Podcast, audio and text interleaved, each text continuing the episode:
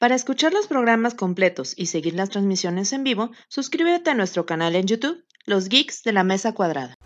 Nuestro tema del día de hoy es entender Ghost in the Shell y por qué Hollywood hizo una terrible adaptación, pero más que nada ver por qué es buena Ghost in the Shell. Empezamos con nuestro invitado del día de hoy, Shiro. Tus primeras impresiones. Eh, ok, primeras impresiones de Ghost in the Shell del 95. Es que, o bueno, mi- como mi impresión más este, importante, yo podría resumirla en intención. Que todo tiene una meta, todo tiene un uso, todo, todo, todo funciona en, en un cauce, ¿no? Ese es como lo, para mí lo más importante dentro de la narrativa eh, técnica de la película, fuera de la filosofía, que ahorita vamos a platicar de eso. Y este de Ghost in the Shell, que es 2017, ¿no? Sí, 2017. Eh, mi impresión, mi primera impresión, y creo que lo estuve diciendo toda la película mientras la estaba viendo, es que nada tiene sentido, güey. Ningún personaje tiene una intención. Repito, ningún personaje eh, hace a partir de, de decisiones. eh, de repente tomaron decisiones sin razones. Eh, toman elementos de la película original para, bueno, original entre comillas, pero toman estos elementos para decir, mira, sí los pusimos, pero en la trama no tienen sentido en absoluto, este, no cargan ningún peso eh, narrativo o ningún peso psicoemocional para los personajes, simplemente están por estar. Y yo creo que es lo que más me pesó de la película, que le pusieron todas estas cosas que en la película, bueno, entre comillas original, están para hacer que los personajes avancen, para mostrarte su crecimiento o su forma de pensar, y en la otra están para hacer una referencia a la, película. Entonces, eso es lo que más me pesó, que, que lo tomaran como tan a la ligera y lo agregaran como, es que en el original hay espejos, vamos a poner espejos aquí. En lugar de tratar de entender de dónde vienen los espejos, por qué funcionan y entonces tomar ese concepto y poder transpolarlo en una nueva forma de narrativa. Sí, o sea, bueno, lo que, lo que siempre se ha dicho, ¿no? Que, bueno, ahorita que dijiste todo eso, como el revólver, ¿no? De, el, así, siempre se me fan los nombres. El revólver de, de Togusa, Togusa, ¿no? Que en la película original pues lo tiene para demostrarte que él es humano, ¿no? Que es el Pues, único que no tiene armas como que más especializadas, es el único que no tiene como que, no es un cyborg, y en la película al tenerlo el director pues como que pierde ese significado, ¿no? Deja tú todo el personaje de Togusa como tal. eh, eh, no, es- espera, es que es este problema. El problema de nuevo, eh, no solo el, el, este, el revólver, sino él como tal era el, el humano, ¿sabes? El humano que decide su humanidad por sobre todo lo demás. Y que en, la, en el remake o en el reboot o en el 2017 no tiene nada, simplemente se queja en un momento de ¿qué te pusiste ahora? Oh, me cambié mi hígado para tomar más. Vaya, eres un idiota. Y eso es como todo su, su función. Y fuera de eso, pues, pierde, pierde por completo este elemento que, que funciona para contar la historia de nuevo, ¿no? Eh, alguien que es humano y que decide su humanidad, que de hecho está en el equipo porque él es humano, porque tiene una familia normal, porque él decide llevar su vida con la mayor humanidad que pueda, ¿no? Y aquí simplemente está ahí. Tanto que, que ni el revólver tiene sentido. El, el revólver al final ocupa este otro personaje. Entonces. Te digo, son e- elementos. l- Elementos que están como ponle un revólver y Se ve Ya. chido, se ve chido. sí, es como, ah, para que digan que está chido, literal. Es como me gustó el revólver. Bueno, pasamos con Shadow. Shadow, tus primeras impresiones. Eh, yo muy contrariamente sí disfruté de la adaptación de 2017, pero he de marcar que es como una readaptación. Yo le veo que cada uno cumple diferentes objetivos, porque para mí Ghost in the Shell 95, objetivo es una crisis de, de, existencia, de existencialismo, o sea, en verdad existo, puedo comprobar que existo, puedo saber que existo, se pasa en una premisa de, ¿cómo se llama? Existencialismo oriental, mientras que Ghost in the Shell de 2017 ya no te marca esa crisis existencial, sino una crisis de identidad. Y ya no es marcarse si el verdad no existe, sino en verdad marcar qué me diferencia a mí de los demás, qué me hace a mí única, qué me hace a mí la persona que digo ser. Estos glitches que veo son en verdad parte de mí, son aquello que me dice qué soy. Para mí, algunos elementos que utilizan de la original tienen un objetivo, pero pero ya es diferente, ya no es el mismo objetivo que en la película del 95, porque toman rumbos muy diferentes. Eso para mí sí tengo que apreciar. Hubo cosas que no me gustaron, como que me dieran filosofía tan procesada, ejemplo, los primeros cinco minutos me cuentan todo lo que quiso llegar al original. Fue como de, no, no. Pero después, como ya vi que el objetivo no era hacer simplemente la live action, pues ahí me fue ganando la película. Muy bien, muy bien. Ahorita volvemos a eso. Memeloide, ¿qué opinas al respecto? Bueno, yo soy una persona que no, no le gustan las monas chinas o realmente nunca había visto nada acerca de monas chinas. Y este fue como mi primer contacto real con el anime, porque había visto Death Note, pero que es muy, muy... ¿Cómo se llama? No, o sea, digamos que es muy comercial, ¿no? Para lo que quieren llegar, pero, o sea, ese es mi primer, como siento yo, mi primer contacto a esta eh, cultura oriental. Y la película original, la de 1995, me dejó un muy buen sabor de boca. Era algo que me impresionó mucho, me sorprendió demasiado. No creí que fuera a llegar eso. La primera vez que la vi no la entendí ni madres, la tuve que volver a ver. Y ya sabiendo algunos conceptos, pude como que construir dentro de mí toda la filosofía que, maneja la película y que me recordó a muchas cosas, pero yo siento que esto lo vamos a hablar después, me imagino. Eh, pero fue una película que me gustó mucho, que disfruté mucho y que puedo ver incluso más de la, la, la segunda vez la vi para entenderla y la vi otra tercera vez para captar como detalles y cosas así que había perdido y después vi la adaptación del 2017 yo siento que la adaptación falla porque al ser una filosofía oriental, como dice Mario, Shadow. Shadow. como dice Shadow, la quisieron transpolar a una cultura occidental. Entonces siento como que eso no funcionó y le hicieron un blockbuster. O sea, es como yo les decía que eh, ver un blockbuster o una película occidental con ese nivel de filosofía y ese nivel no sería muy bien logrado. Y si alguna película blockbuster lo lograra, no sería un blockbuster. No sé si se entienda mi punto. Entonces yo siento que en eso falla, que la quisieron hacer como para todo el mundo y como dice Shadow, en cinco minutos eh, te explica a qué quiere llegar y este y la filosofía principal de la original, pero después es paja, paja y relleno y disparos y madrazos. Entonces siento que es vacía porque no saben cómo llegar a un público más grande que le interese esa filosofía. Muy bien. Dart, ¿cuál es tu, cuál es tu opinión al respecto? La verdad, yo nada más pude ver la película 1, la, la de 1900 y la 2. No me dio el tiempo suficiente, he estado un poco atareado con verano. No, chicos, no metan verano. No metan verano Este, virtual. Malas no, no decisiones metan de la verano vida. virtual, es lo peor que pueden hacer. Y pues, no podemos este, me, a ver, la verdad, yo ya iba con las expectativas de que no iba a entender nada al principio, pero, o sea, me gustó como que el, ambiente, yo me voy a ir un poco más por lo el arte, como que el ambiente, los colores, en parte me gustó todo eso. El mensaje como tal, el que quisieron mostrar en la 1 no entendí nada, ¿no? O sea, te muestran que todos son robotizados, en al- con alguna parte robotizada, lo que sea. Y en la 2 ya es como que te muestran algo ya completamente diferente a lo que viste en la 1. O sea, siento que ahorita vamos a hablar más al respecto, pero yo sigo con dudas.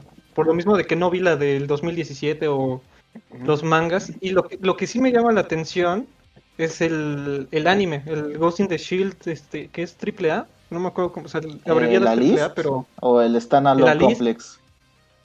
el Alice, porque creo que es el preview, ¿no? A todo esto. Ajá, ese es ca- cronológicamente pasa antes. Ese es lo que me llama más la atención. O sea, sí me quedé corto en verlo, pero creo le tengo más expectativas a, a lo que es el anime. Ya Shi- Shiro me corregirá en algún momento si sí o si no. Pero pues eso es todo lo que yo puedo decir eh, al respecto. Muy bien. Bueno, ah, ya pasamos a mi turno. Este, yo sí, bueno, creo que la película no va tan mal encaminada en el sentido de que la comparación fácil no es Dragon Ball Evolution, no es un insulto ni escupe ni baila sobre su tumba ni ni Mm. no no llega tan lejos.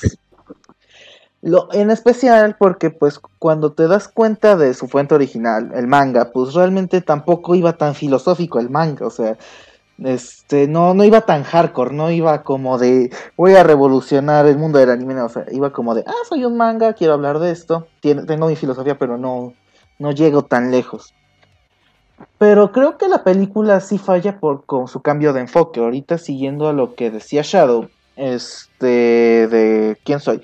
La película original se pregunta qué soy y las y la y las de Scarlett Johansson se pregunta quién soy y eso no solo se ve con la protagonista, se ve también con el villano. El villano, recordemos que era este una conciencia nacida de la nada que se preguntaba qué era y quería llegar a la mayor para hacer algo, para definir qué es, mientras que el villano del Ghost in the Shell 2017 es más quién soy yo, por qué estoy totalmente destruido. Y, y siempre cambia esta pregunta, ¿no? Y eso se puede entender porque Ghost in the Shell 2007 quería ser una trilogía. O sea, si hubiera terminado con que Motoko este, ascendía como termina la original, pues adiós dinero. En ese sentido lo puedo entender. Pero y también ahí este, estoy de acuerdo con Shiro, que cop- copian muchas cosas por copiar. O sea, tan solo el, el intro, al quitarle esa música, pierde todo el sentido. Yo, este. eh, yo creo que para, para empezar debería, tendríamos que entender qué es adaptación como tal.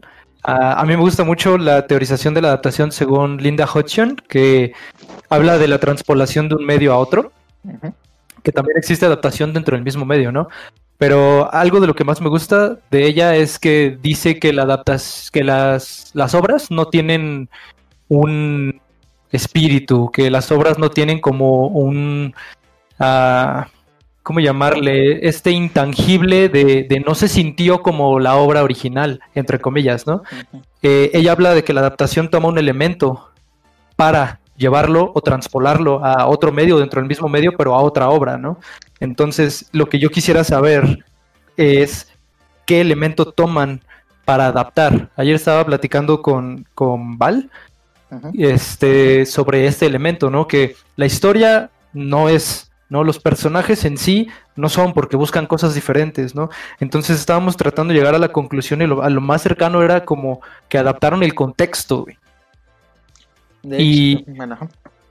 Y tiene sentido, porque la de 1995 también adaptó a partir del manga, porque no es un literal eh, pasar el manga a, a animación, ¿no? Es una adaptación en la que se, se meten más o su núcleo más es la filosofía detrás de, ¿no? Y, y está chido, salió una obra hermosa, ¿no?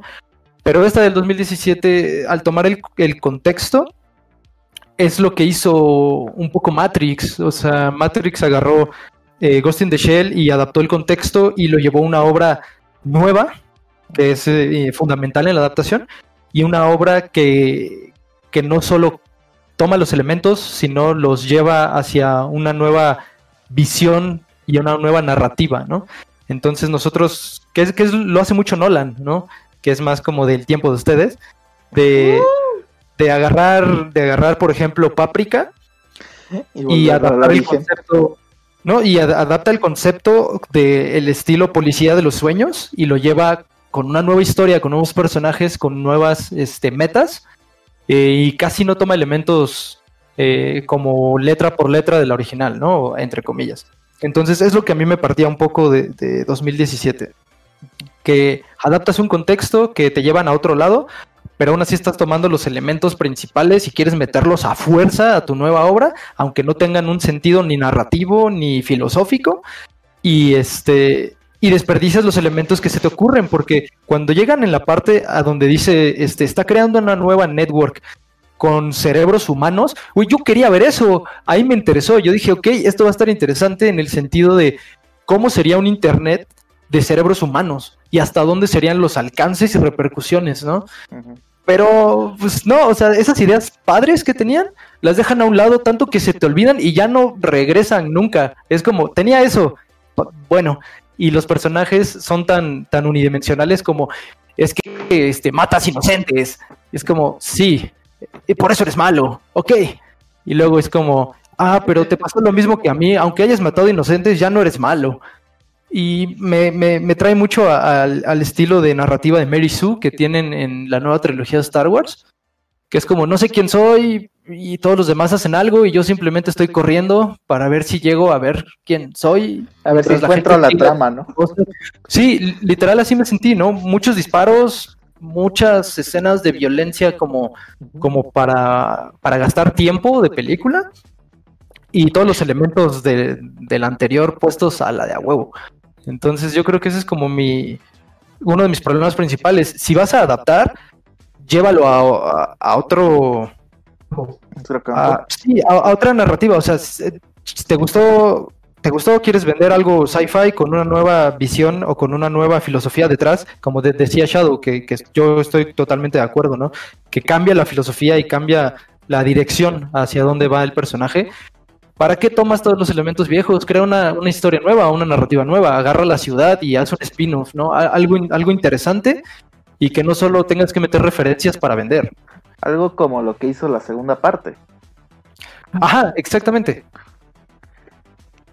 Pues eh, ahorita que mencionaste lo del contexto, eh, siento que es muy raro, eso es algo de lo que quería hablar, que por ejemplo, al- algo que me molestó, bueno, no me molestó, pero sí me sacó de onda es Ghost in the Shell en 2017, como que todo es muy pulcro, todo es muy tecnológico, todo es muy futurista.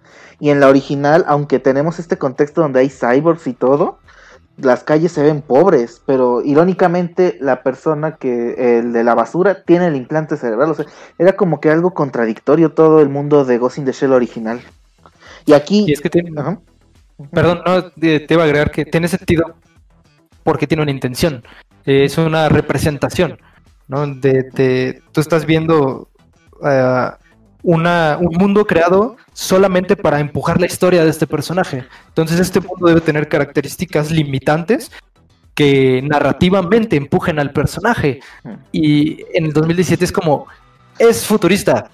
Pues hazlo futurista. ¿Cómo? Pon chingaderas gigantes, hologramas y pon ciudades plateadas. O sea, tan Pero- se salieron de, de la intención que le- les tuvieron que cambiar la ropa porque ellos ya no resaltaban.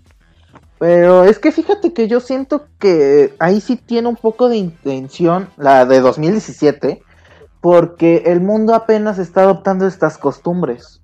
¿Por qué? Porque toma en cuenta que Motoko es la primera en su clase, cuando en Ghost in the Shell original era como que el estándar. O sea, siento que apenas este mundo está llegando a esta tecnología ya más elevada.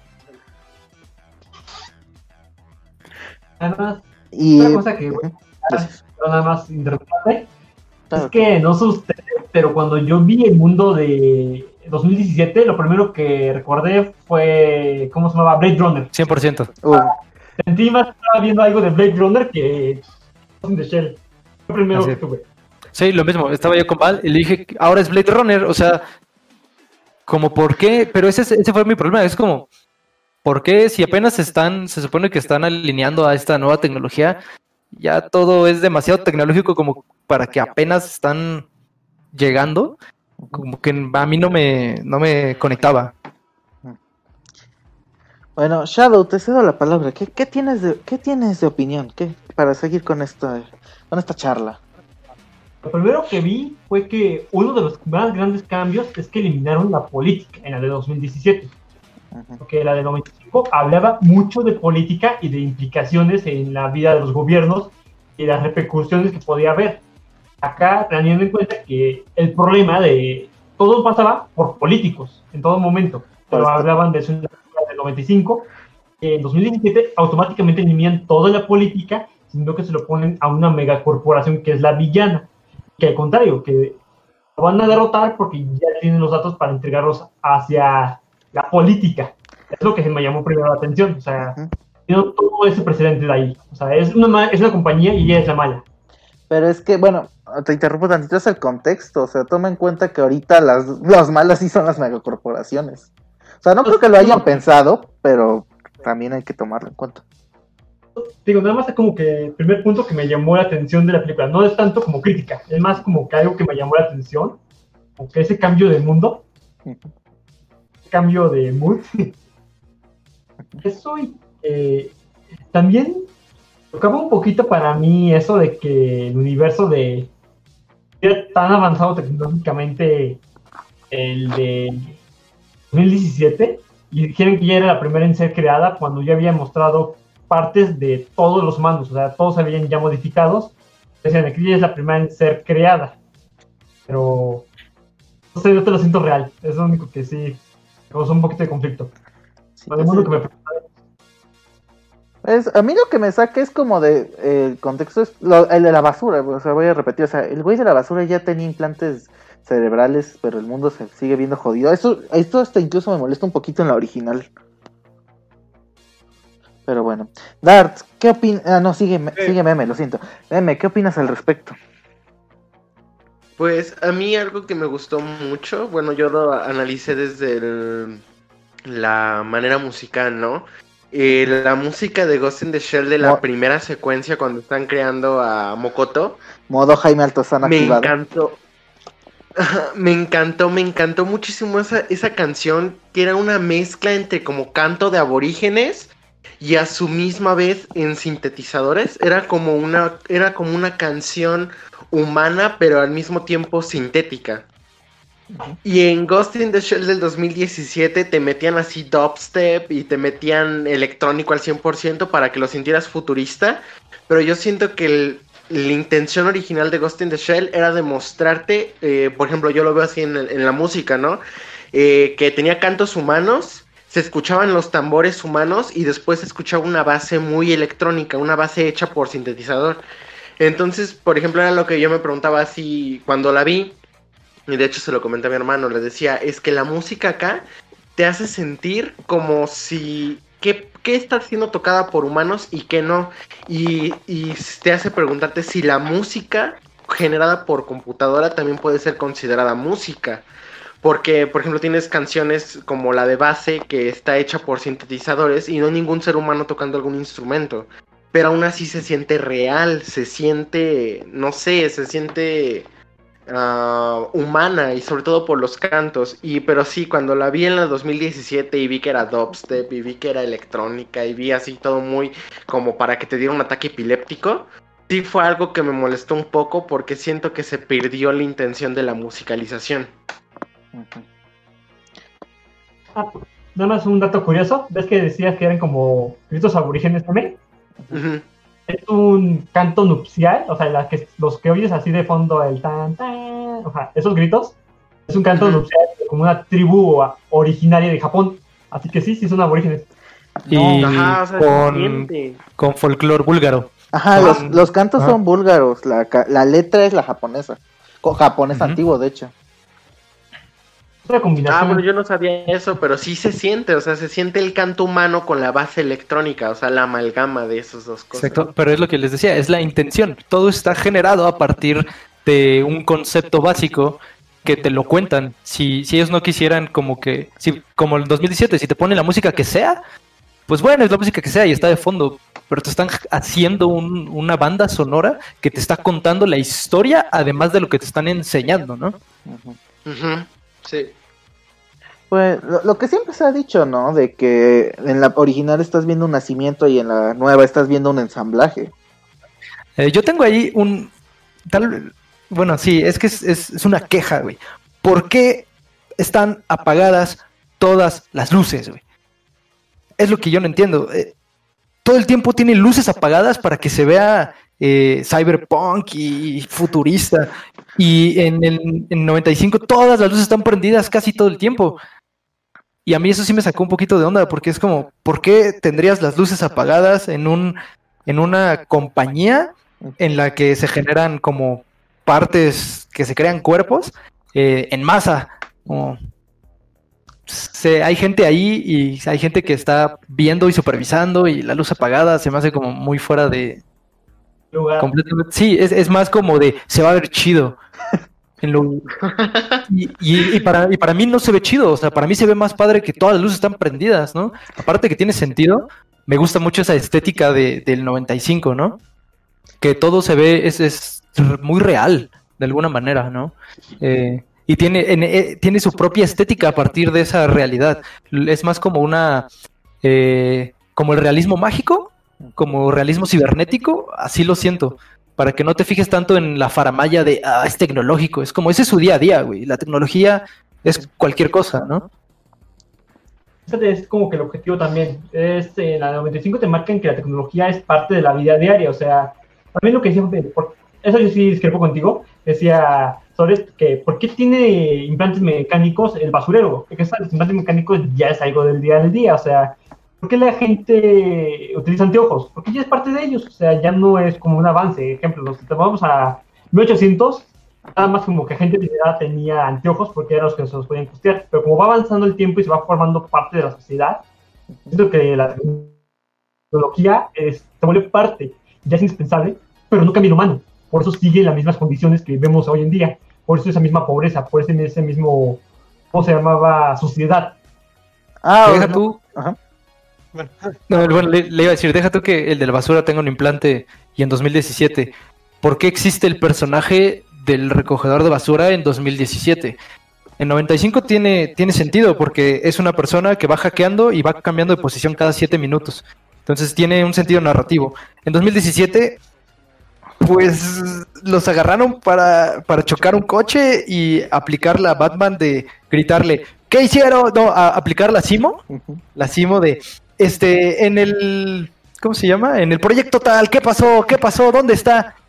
Y es como ¿por qué? O sea, podrías haber agarrado cualquier otro personaje, podrías haber hecho cualquier otra de, cual- de cualquier otra forma, que sean los de la basura, es solamente Como otra vez tomar un elemento para que sientas ah, o recuerdes la película o la obra original, ¿no? Sí, eso de la basura, yo también tengo una queja que siento que la de 2017 perdió el impacto. O sea, en la original era como que al principio tú sabías que... Bueno, al principio te dan a entender que este güey sí tiene familia, que lo está haciendo por una buena causa entre muchas comillas. Y este, al final que te revelan, güey, no tienes familia, y ves la foto y te das cuenta de las capacidades de el malo, por decirlo de una manera muy simple. Y aquí es como de, en el segundo uno te muestran que lo están hackeando, entonces es como de, ah, pierde el, impacto. Y güey, se, se supone que están en un cubo seguro en el que pueden preguntarle lo que quieran. Se suicida, güey. O sea, se supone que, que lo tienen eh, ciberpolicías del futuro y que está seguro y que lo están este, sacando información y se mata. ¿Qué? ¿Qué? O sea, ¿no era la mitad de la que le están extrayendo información? se, se, se avienta y se cuelga. O sea, no tuvo sentido en absoluto. Para el- Eran ¿no? mexicanos. Es como las prime- como las originales en las que, por ejemplo, como lo que, la, ahorita la que estaba viendo en la 2, cuando quedan en- en- están en el bucle, no se mueven ellos realmente, o sea, lo que está pasando de todo es en su cerebro, no deberían de moverse, entonces ahí está mal, ¿no? En la del 2017, no debía de mover el cuerpo, Sí, al ¿no? estar al extrayendo información. es- empie- empie- empiezan a perder sentido, güey. O sea, literal es como los elementos, policías, ciberfuturo, es, un lugar seguro, este, le están haciendo preguntas, ni siquiera estaba adentro al principio, este, ella, y es un lugar lo suficientemente inseguro como para que se, literalmente se suelta, o sea, salta y se cuelga, o sea, de la manera más sencilla posible, ¿no? Y un personaje que ni te importa, que de veras no, no te interesa en absoluto, que viste cómo lo hackearon, que pues que su familia, o sea, que está por estar, güey. Sí, sí. Pero la, la uno lo ves como que con una motivación, ¿no? Al de la basura, como de, no, yo hago esto por mi hijo, mira aquí, no, por- no era hijo, era hija, ¿no? Creo, no me acuerdo. Ah, por sí, su familia, realmente, o sea. es- ese- de hecho, ese momento me gustó al principio, porque, o sea, te quedas con cara de, vaya, ya me mostraron varias veces a, a los de la basura, algo va a pasar aquí, ¿no? Y en el momento que, mira, me gusta mi familia, ve, ve, ve", no, y el otro, no me importa que me muestres nada, tú, tú conduce y hagamos nuestro trabajo, ¿no? Y en el momento en el que ya lo vuelven a la normalidad, por decirlo así a él, después de que le quitan como el hack, el virus que le tenía puesto, le dicen, tú no tienes familia, no, ¿cómo no? Tiene tiempo que, que estoy viviendo con ellos. No, tú tienes 10 años que no has estado con ellos. ¿Viste la foto? Ve quién está realmente. Y ahí se ve, creo que tiene hasta cara de perturbado, ¿no? En la foto. Ajá, es él y un, y un Bassenhound. Ajá, o sea, se muestra como el mismo terror, el mismo de que en, la fo- en el momento de la foto. Eso es algo que me gustó, que yo puedo como que anexar, en que las personas que fueron afectadas, cómo, cómo demuestran su, su cara de sufrimiento o de susto al saber que todo lo que vivieron en algún momento era mentira. Eso Y es que como el- que un aporte. Bueno, Y, y que al final eso es empujar otra vez a Mokoto porque ella lo ve, ella se siente como él, ella siente que es un reflejo de, de ella, ¿no? Entonces tienes esta, de nuevo, eh, pelea con ella misma. O sea, el personaje existe por algo, le pasan las cosas por algo y todo es para empujar al personaje principal. Y que exista de otra manera y haga exactamente lo mismo, pues para un personaje que ya no es el mismo, pierde por completo su, su razón de existir, ¿no? Y, y de hecho toda esa secuencia termina en, en la parte más importante, eh, que es este Bato diciendo, eh, al final, ¿qué puede ser realidad y qué no? Todo es ruido, porque aunque te lo hayan implantado, sigue siendo información. Entonces, la información que, que tú tuviste de tus recuerdos o la que te implantaron, ¿cuál es la diferencia? ¿Un es real o no? ¿No?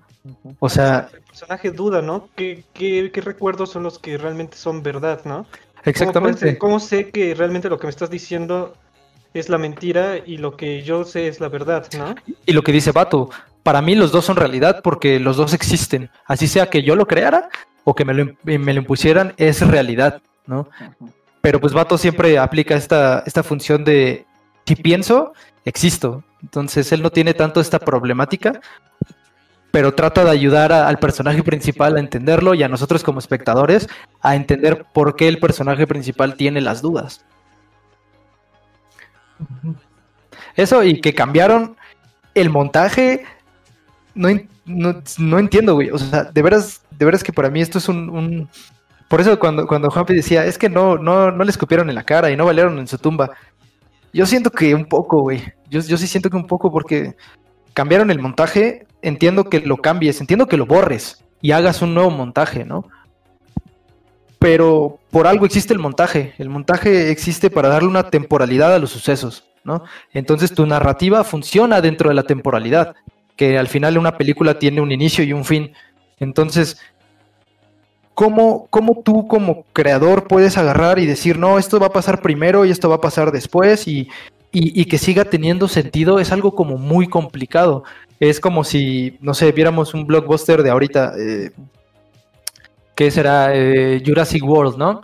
Ponle que, que cambiaran a que an- primero ya estuviera suelto el, el dinosaurio, ¿no? Creo que se llamaba.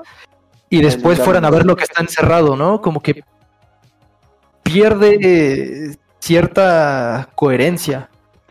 Es el motivo, ¿no? De por qué pasó esto y esto, ¿no? Exactamente, eso es lo que más me frustra de la nueva, que, que, que no tiene motivación para tomar los elementos de la original. Por eso yo, yo decía, para, para mí era mejor rehacer una película, ha- hagan otra cosa, güey, hagan un spin-off, pongan a los personajes a- con, con otro, este, sí, darles otra meta, darles otro conflicto, pero sin tocar todos los elementos de la, de la pieza original, entre comillas, porque esos elementos están creados al 100% para la historia, para el conflicto, para los personajes y el desarrollo de esos personajes. Es que, o sea, estoy de acuerdo contigo, que no, no creo que copiar por copiar sea bueno. Pero es que justamente hicieron esto, tomaron eso- a los personajes y les dieron otras motivaciones. Efectivamente no funciona, por eso nunca va a haber Ghost in the Shell 2.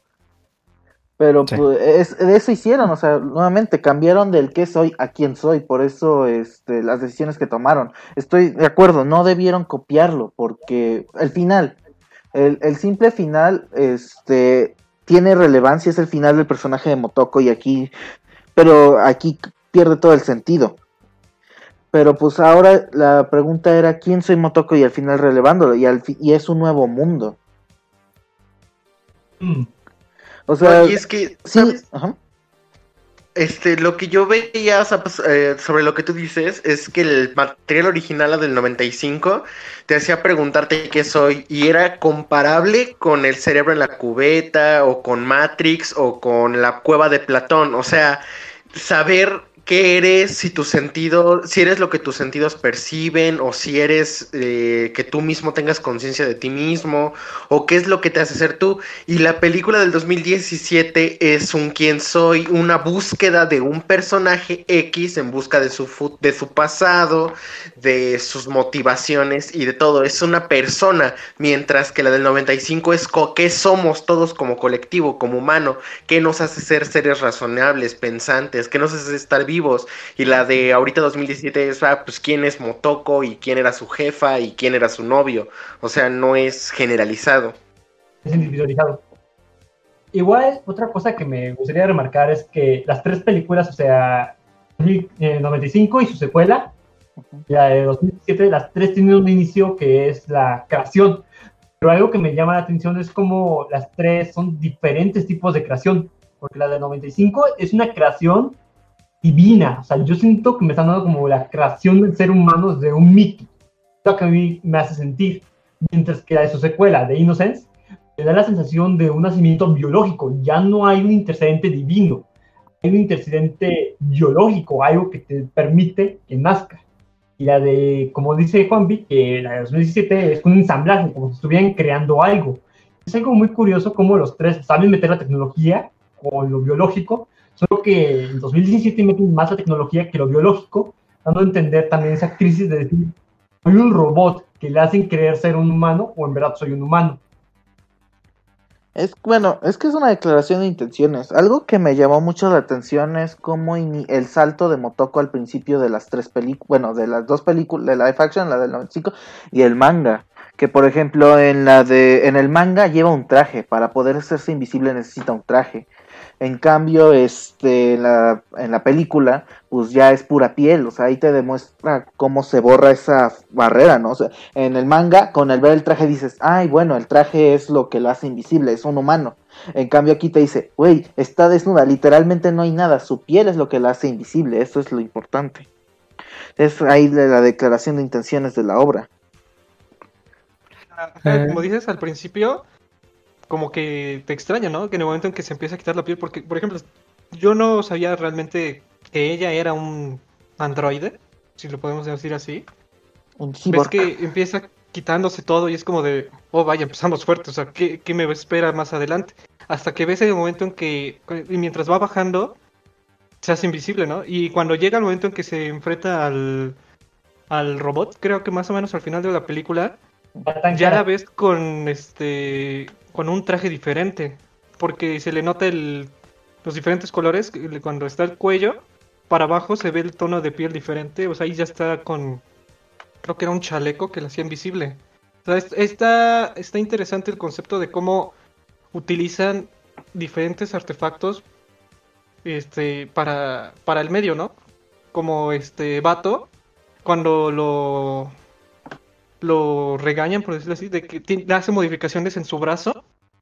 De que no, tenías un virus, de que te modificaste tú solo, te pusiste piezas no, no legales. Y él de, ah, no me importa, esto me va a salvar en, después. Y cuando está en la batalla, él mismo utiliza ese brazo para salvarse. O sea, esos pequeños impactos, como de, ah, hizo esto para llegar a esto.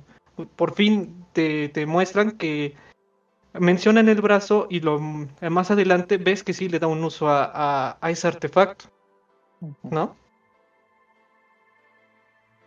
Uh, yo, yo, les traigo una este una pregunta más sí como un, un cuestionamiento no eh, ¿por qué Ghost in the Shell es una animación? ¿Cómo?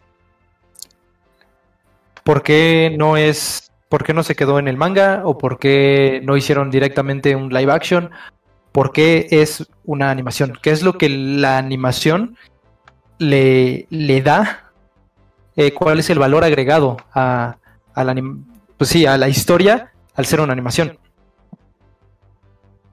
Pues yo me imagino que es recalcar, ¿no? Recalcar el ser O sea, no para hacerlo humano, sino como sentir esa empatía con una animación 2D. O sea, no sé si me explique. Mm, Pues, bueno, yo siempre he visto, bueno, pensado más bien, que cuando haces un- una adaptación de algo, o sea, ya sea película de animación, ya sea live action, ya sea lo que sea, es para explorar justamente la misma historia, pero con las herramientas del, medio. O sea, tan solo hablamos de la música, no puedes dar la, la misma atmósfera este, en un manga que en, una película. Y si tiene que ser específicamente animación, pues yo en cierta forma con Ghost in the Shell siento que es por las limitantes de la época.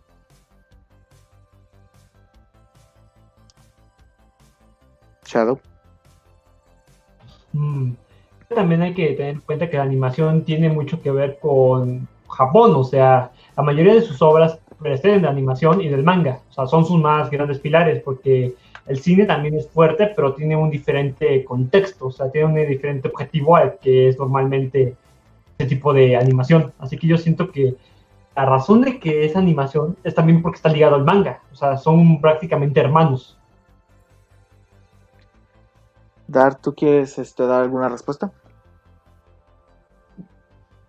Bueno, yo lo puedo interpretar como, creo, como tú lo decías, de que a lo mejor, de- de- al expresarlo en la animación, las cosas, los que no podías como detectar en cierta forma en el manga, lo quisieron pasar al anime. Por ejemplo, la, la, mm, como lo, el sentimiento, la misma forma en la que se me fue el nombre del, del robot, del malo, el mal eh, del final, el títere, el titiritero. Ah, Puppet Master.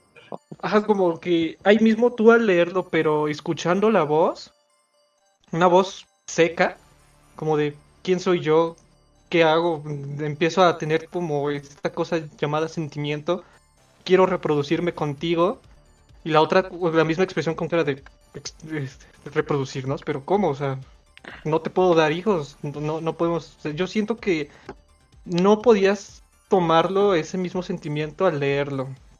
O la, disforia, o la disforia, ¿no? Que por ejemplo, él tiene un cuerpo de mujer, pero su voz es de hombre.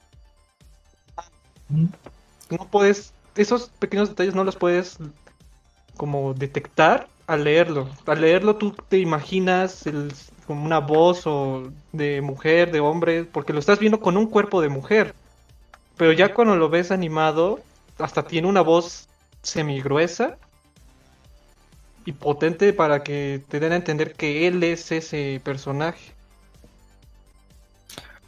Así es, yo lo, yo lo veo de dos maneras. Eh, la primera es generar una experiencia estética más compleja, en el sentido de ocupar todos tus, o la mayoría de tus este, sentidos, ¿no? Entonces le agregamos el auditivo, que es lo que decíamos.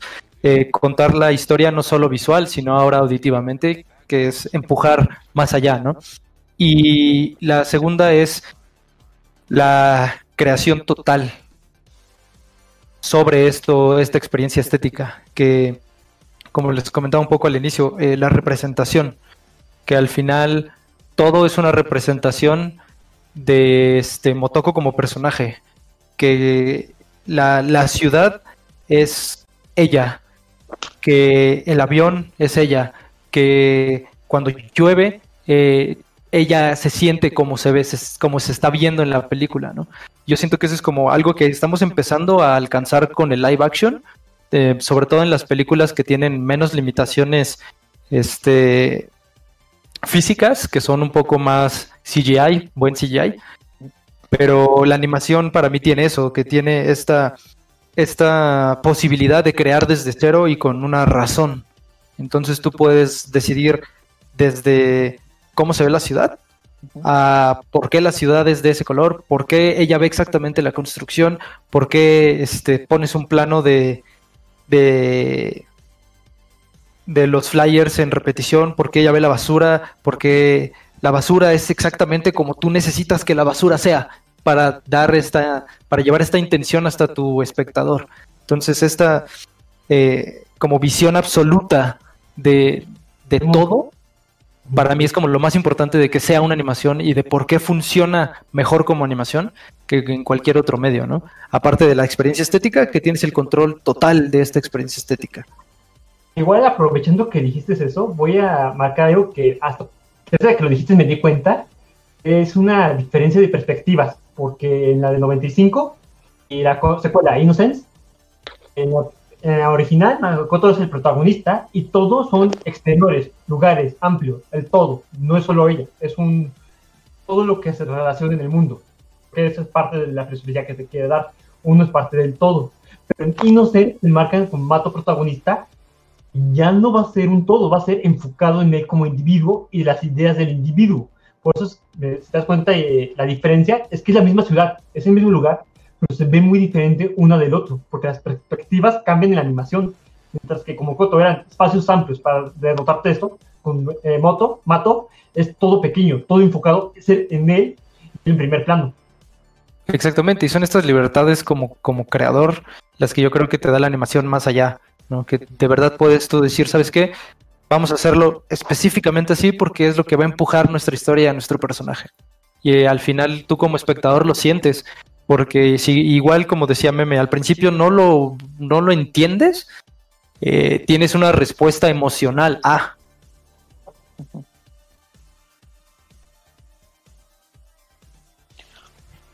Pues, este, y pues también, con, este, siguiendo con lo que dice Shadow, pues tan solo eso tiene que ver con la propia trama, ¿no? O sea, a la final, este Motoko se mete a la red y se vuelve así hasta cierto punto un toro, un todo, y justamente en la secuela, pues se trata más de la individualidad y lo que te hace único. O sea, en esos sentidos también estoy de acuerdo. Pero miren la hora, chavos, ya está, ya casi es medianoche. ¿Quieren, ¿Quieren seguirlo? Ya vamos dejando conclusiones. Eh, como gusten, ya saben que a mí me invitan y yo regreso.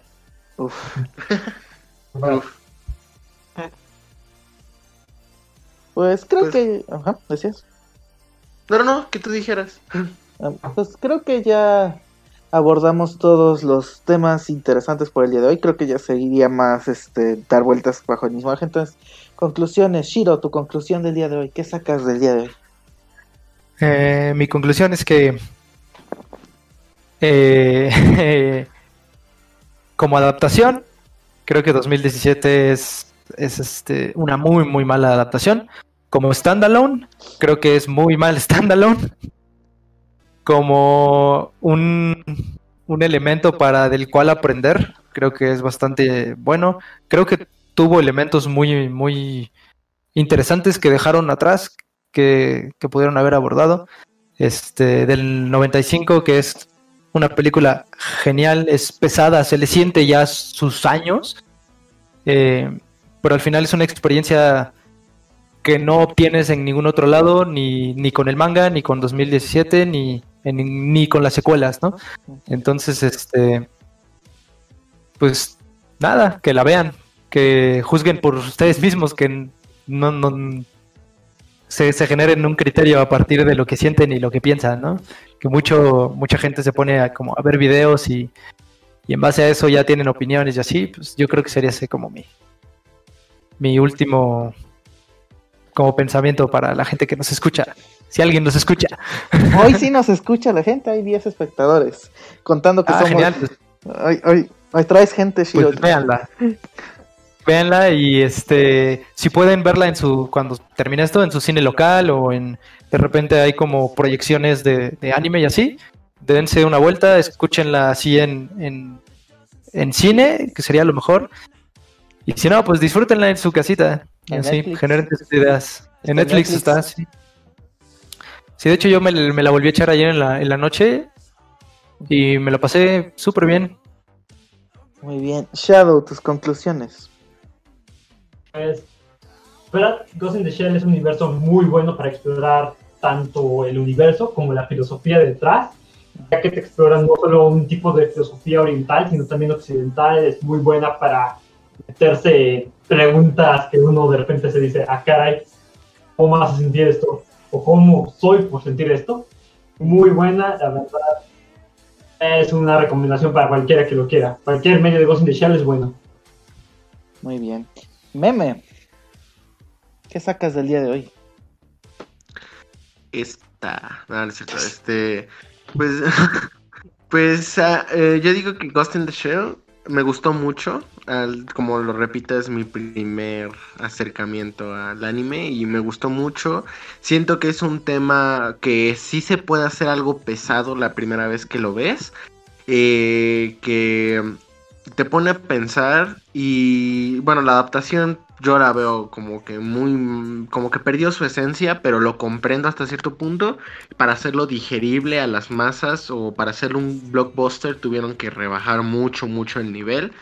Pero en sí la película me gustó mucho y me hizo pensar en muchas cosas, como, bueno, como último lo que me hizo pensar es que yo tenía un profesor que nos preguntaba que, bueno, viéndolo de manera biológica, que si yo pudiera desarmarte célula por célula y volverte a armar célula por célula, ¿en qué célula estarías contenido tú?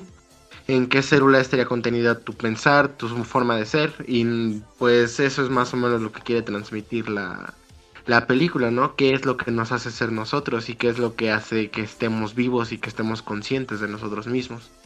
Ujú. Muy bien. Eh, iban a Que de hecho, que tenemos que este, regresar para platicar de la filosofía detrás de Ghost in the Shell como tal, porque platicamos un poco de, de la adaptación y de la narrativa, pero la filosofía, necesitamos platicarla bien y que Mario, por favor, Shadow, nos Shadow. Ya, pues, me voy a cambiar el nombre, soy Mario. Ya, no, eres- Eres un burro. burro. Pero sí, deberíamos volver eh, un capítulo más adelante y, y platicar sobre la filosofía y, y o sea, estaría interesante, como dice Meme, ¿no? Muy bien. Este, dar tus pensamientos. Pensamientos, bebé. Pero bueno. Vato. Eh, yo, si, yo con las dos partes que vi, sí me hizo como que preguntarme varias cosas, ¿no? Como ¿Quién soy yo? si algún momento llegamos a vivir esto, será de esta forma. Si creamos uno, ya entramos sí, como en la filosofía, todo este aspecto que no pudimos hablar hoy, pero como que sí te hace pensar varias cosas, dudar de varias cosas, qué es lo que está vivo, qué es lo, qué es lo que tiene conciencia, qué es lo que no. Por ejemplo, yo nada más quiero dejar así un dato, yo me yo sentí un poquito identificado al villano del final. Como los robots en este Nier Automata, ¿no? Al final, bueno, no al, al final, al principio, te estás dando cuenta que los robots en Nier Automata crean su propia conciencia, ¿no? Al desconectarse de la red. Aquí es lo mismo que pasó con este con el villano. Quería desconectarse al principio y después conectarse con ella para ser uno mismo, un todo, y estar en una misma red y controlar todo. Entonces, eso es lo que me gustó, ¿no? Cómo pueden dar vida a algo que crearon artificialmente. Eso es lo que yo puedo dejar, ¿no? Que, que alguien puede crear algo a partir de ar- algo artificial. Ah, Ahorita que lo mencionas, es- yo, yo, en algo que me gustó mucho, es que el villano literalmente salió de la nada, o sea, no, no, como ellos dicen, o sea, juntaste un montón de información y de la nada salió vida. Eso es lo que también, Sí, sí, sí. bueno, eso me gustó mucho de la película. Y por eso me gusta Tron. ¿Qué? ¿Alguien dijo Tron? No. Pero bueno, No, Eh, no. ¿qué? ¿Alguien vio Tron? Pero ¿y entonces cómo defines la vida? Eso, ah, eso es Sí, otro debate. Ser. ¿Qué es el ¿Cómo cómo es es? 94? ¿Qué es ¿Cómo el es ganar conciencia de ti mismo? Es que esas son las, todas las partes como muy importantes que ahorita nos saltamos. Sí, sí, sí. Pero ese, ese sí sería un debate mucho más largo, ¿no?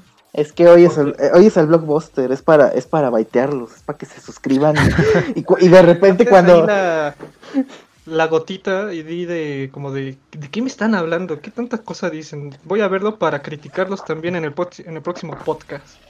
No, ya este, cada quien subimos un, un video este, análisis, explicando algo diferente de la peli. Y hay 5 o 7 videos, órale. estaría bueno. Ahí de paso explicamos el final de Evangelion que nunca está de más. Ah, sí. El final te da depresión. Es eso. Ya. No necesitas saber más. No necesitas No lo entiendes y te sientes mal. Y ya. Muy bien, en conclusión, pues yo creo que no iban tan mal. O sea, obviamente volaron muy cerca del sol y mu- eh, murieron explotando, pero por lo menos lo voy a seguir diciendo. Estamos avanzando en, los, en las adaptaciones. Mal hechas, pero ya no estamos en Dragon Ball Evolution. Ya, hoy ya podemos disfrutar de Sonic. O sea, no es la mejor película para nada, pero por lo menos no es Mario Bros. Pues, ¿sabes qué, qué le veo de, de bueno? ¿Qué? Que se van a echar para atrás con la adaptación de Akira. Y eso para mí Hasta es crees, hasta crees que se van a echar para atrás. Va a ser Tai Waititi, ¿no? El director. Sí, güey, por Dios. O sea, ese vato hace comedia genial, me, me encanta su comedia. Pero para dirigir a Akira, y se agarra, no sé, un director japonés, alguien que sí entienda un poco de qué es lo que está pasando, y no solo transpole nombres y haga puro desmadre. Es lo que yo esperaría para Akira, porque ahí sí, ahí sí la voy a sufrir. Sí, Sí. con Ghost in the Shell estaba yo gritando y te lo juro, estaba yo frente a la tele con, con mi mujer, este, maldiciendo y diciendo, ¿qué es esto? ¿Qué es esta porquería? ¿Por qué hacen esto? Esto no tiene sentido. Ya se le olvidó, le dijo que era malo, ahora es bueno. Esto no tiene sentido, güey. Toda la película me la pasé ranteando, güey, la verdad. Creo que ya te entiendo un poquito porque tal vez con Ghost in the Shell no me sentí tan triggerado, pero donde J.J. Abrams cague Your Name, voy a ir a quemar cines. Creo que creo que ese es el sentimiento. Pero bueno, Exactamente. este esta semana no hay recomendación porque todo el mundo les recomendó Ghost in the Shell, si no la han visto, veanla. La, no, el live action, ¿no? bueno, para pasar es, es palomera, yo siento, así que no tienes nada que hacer, Pues- estás aburrido. Lo mejor que pueden hacer es ver la original y 20 minutitos de descanso Verla, ¿no? y luego ver la otra para decir, What? ¿qué pedo? Sí. Hasta que verga. Y si ya las vieron, pues ahí está Akira, que es un clásico. Ya se, ya se le siente sus añitos también, pero pues sigue siendo un clásico. Entonces, este... También Y si ya las vieron, vean Cowboy Bebop, porque es un clásico. Y si ya la vieron. Vean. Y si ya la vieron, pues véanla otra vez porque merece. Sí, en Space. Ay, bueno. Ah, bueno. ah, Podría yo recomendar Psycho Pass, está en Netflix, excelente serie, igual debates filosóficos, pero esto está más enfocado en una acción detectivesca. Oye, pero la versión de, de Netflix es la versión aburrida o la versión chida? Chida. Ah, bueno, sí, es Ah, que bueno. Ella el- es moderna, la que tiene a Supercell de banda sonora. eh, no, el otro corte es aburridísimo. No, está muy O- buena. o- ya sé que otra pueden ver si, si ya vieron Ghost in the Shell, Akira y todo. Eh, vean Ergo Proxy. Uh, Pero véanla en el transcurso de una semanita, una semanita y media, dense tiempo para ver los capítulos. Si no lo entendieron, regresen a ver los capítulos. Vale mucho la pena, yo creo, también. Bueno, ya que estamos con recomendaciones raras, les recomiendo Madoka Mágica. Vean Madoka Mágica. Oye, esto no estaba en el contrato. Esto no- Bueno, se me olvidaba decirles, este es el final de nuestra temporada 1, porque a partir de ahora tenemos temporadas. Oh, genial. Fue el season finale. Así Es eh, un honor. Es un honor. Sores, Tenemos- tenemos... un infiltrado. Shh, shh, nadie se ha dado cuenta. Este, sí, este es el final de temporada. Muchas gracias, Shiro, por acompañarnos. Y se va despidiendo el podcast más escuchado en Hong Kong. ¿Por qué no? Gracias por escucharnos. Para más contenido, síguenos en YouTube como los Geeks de la Mesa Cuadrada.